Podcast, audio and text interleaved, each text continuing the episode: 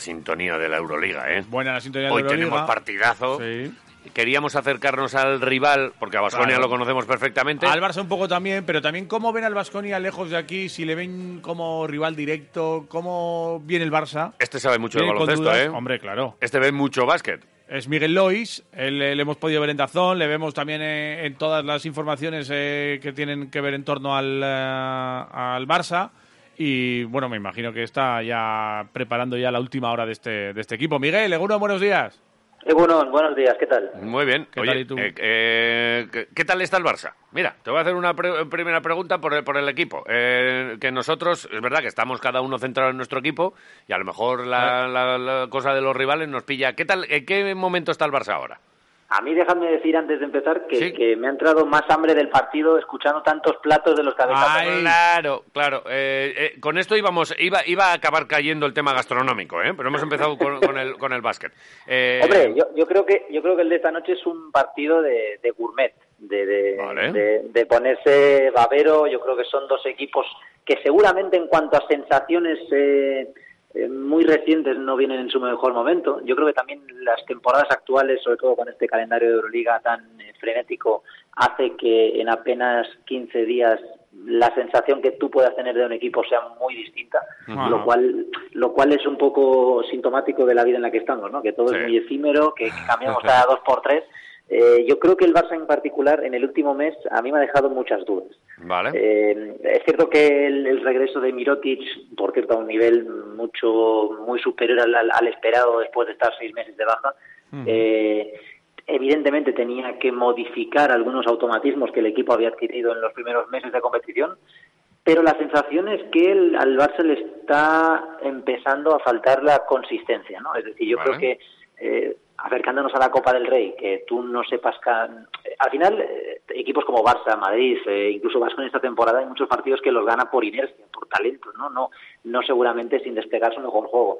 Pero mi sensación con el, con el Barça es que a estas alturas eh, tenías que saber encadenar cuatro o cinco partidos de un nivel alto y de decir, bueno, mira, somos este equipo, jugamos a esto, tenemos estos estas señas de identidad y mi percepción es que en defensa Saras sigue teniendo unas leyes muy rígidas, unas leyes que con Mirotic en pista son quizás más difíciles de, de cumplir, ¿no? Por eso en muchos finales de partido estamos viendo a Oscar da Silva, que seguramente tiene un grado más de, de, eh, bueno, de, de estar más aplicado en esas en esas facetas. y, y en ataque mi sensación es que la baja de Satoransky ha sido un mazazo importante y ha dejado al descubierto el eh, bueno el agujero que tiene el Barça en la dirección. Al final eh, se te va Nicalaces, llega Tomás Satoransky, que para mí es un muy buen jugador, pero a nivel de dirección de juego no es Calaces. Vale. Eh, no, no digo ni mejor ni peor, ¿no? Sí, Pero es otro estilo de base, son- efectivamente. Son, son perfiles distintos. Yo sigo pensando que Jokubaitis no es un uno, es más, eh, yo creo que es más un, un, un dos que te pueda generar en uno contra uno, pero no que te haga eh, fluir al equipo en ataque.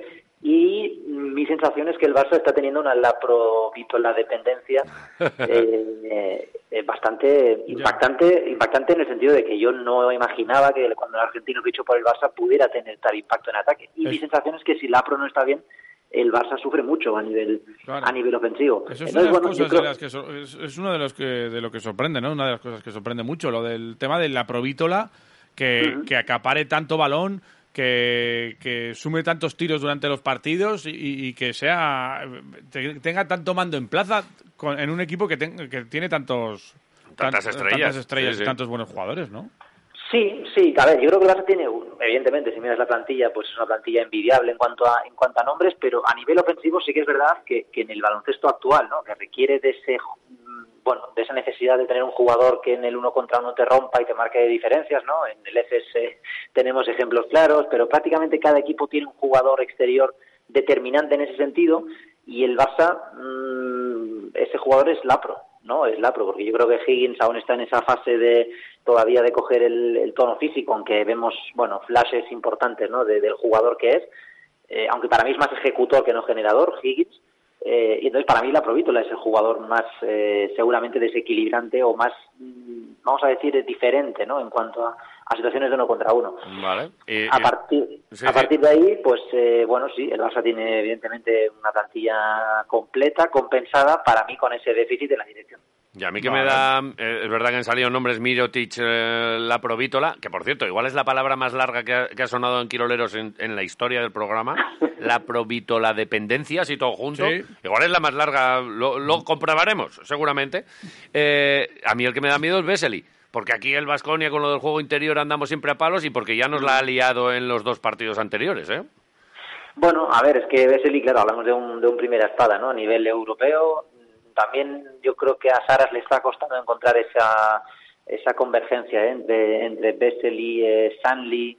Eh, un Mike Toby que justo cuando extiende su contrato en diciembre eh, desaparece prácticamente de la rotación del, del Barça, lo cual no deja de ser curioso cuanto menos. Estas cosas pasan, sí.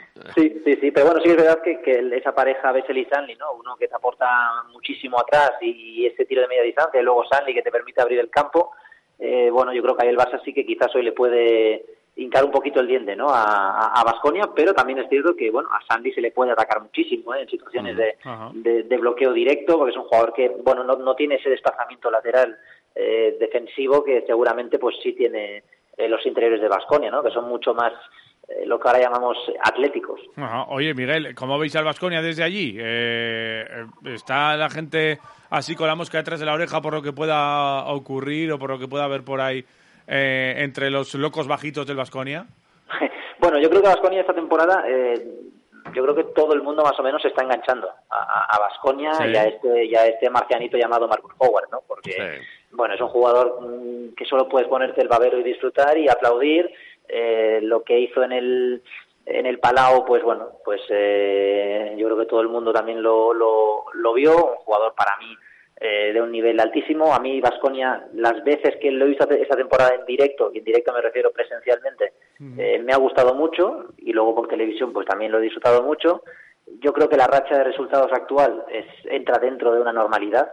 Al final yo creo que todos los equipos, Fener empezó muy bien y encadenó creo que fueron seis o siete seguidas, el Madrid creo que fue en octubre, noviembre, que parecía que Chus Mateo no valía para nada.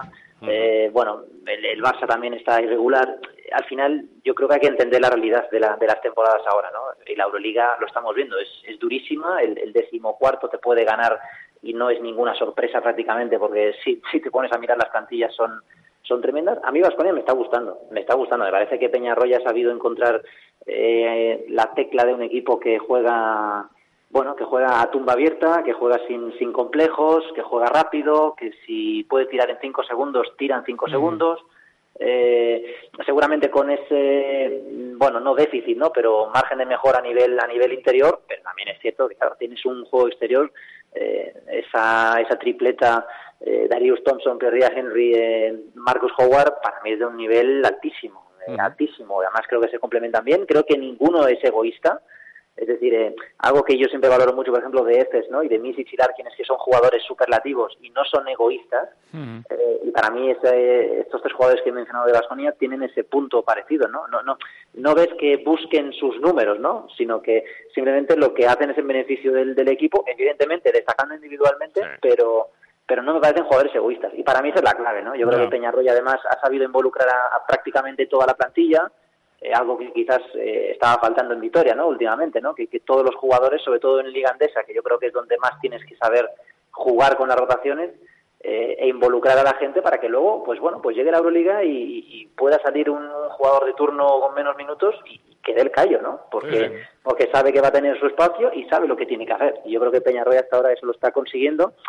lo, lo normal y lo habitual cuando consigues tantas victorias es que, lógicamente, los las expectativas se disparen y la gente piense que Vasconilla es un equipo de Final Four. Sí, sí, que es imbatible y tal. Claro, claro. para mí, para, yo, yo, siempre digo que para mí uno de los logros, eh, y, siempre lo decía con el Madrid del ASO, en primer lugar es que la gente vuelva a llenar, a, llenar un pabellón. Eso para mí es, eso para mí es la mayor victoria de cualquier club. Ahí estamos, esa la tenemos para mí esa es la, mayor victoria, porque al final es, es la manera que tú tienes de, empezar a generar una inercia y de empezar a que la gente se te meta contigo, ¿no?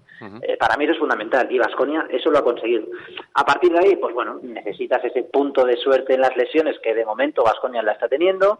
Eh, necesitas que, eh, que, bueno, que físicamente no se te caiga el equipo en momentos eh, importantes de la temporada. Es el bache que tiene ahora Vasconia, bueno, bache entre comillas, ¿no? Sí. Que al final en deporte puedes perder y contra rivales muy buenos, pero eh, es mejor que te pase siempre, pues eso, ¿no? En, en, en diciembre, enero, que no en febrero cae la copa o que no en abril, que es cuando se empiezan a bueno, a jugar las perras, ¿no? A jugar Entonces, los títulos de verdad, sí. Oye, Claro. eh, eh, es que se nos va la cosa de tiempo, pero es que quiero... eh, estamos preguntando hoy a los oyentes por eh, su kriptonita, por la comida que no quieren, pero a ti, como te debemos una por, por habernos concedido este ratito, dándonos tu visión de Vasconia así desde fuera, te vamos a, a pedir la buena. ¿Eres de chuletón o de, o de pescado? ¿Qué, ¿Qué quieres cuando nos encontremos, Miguel?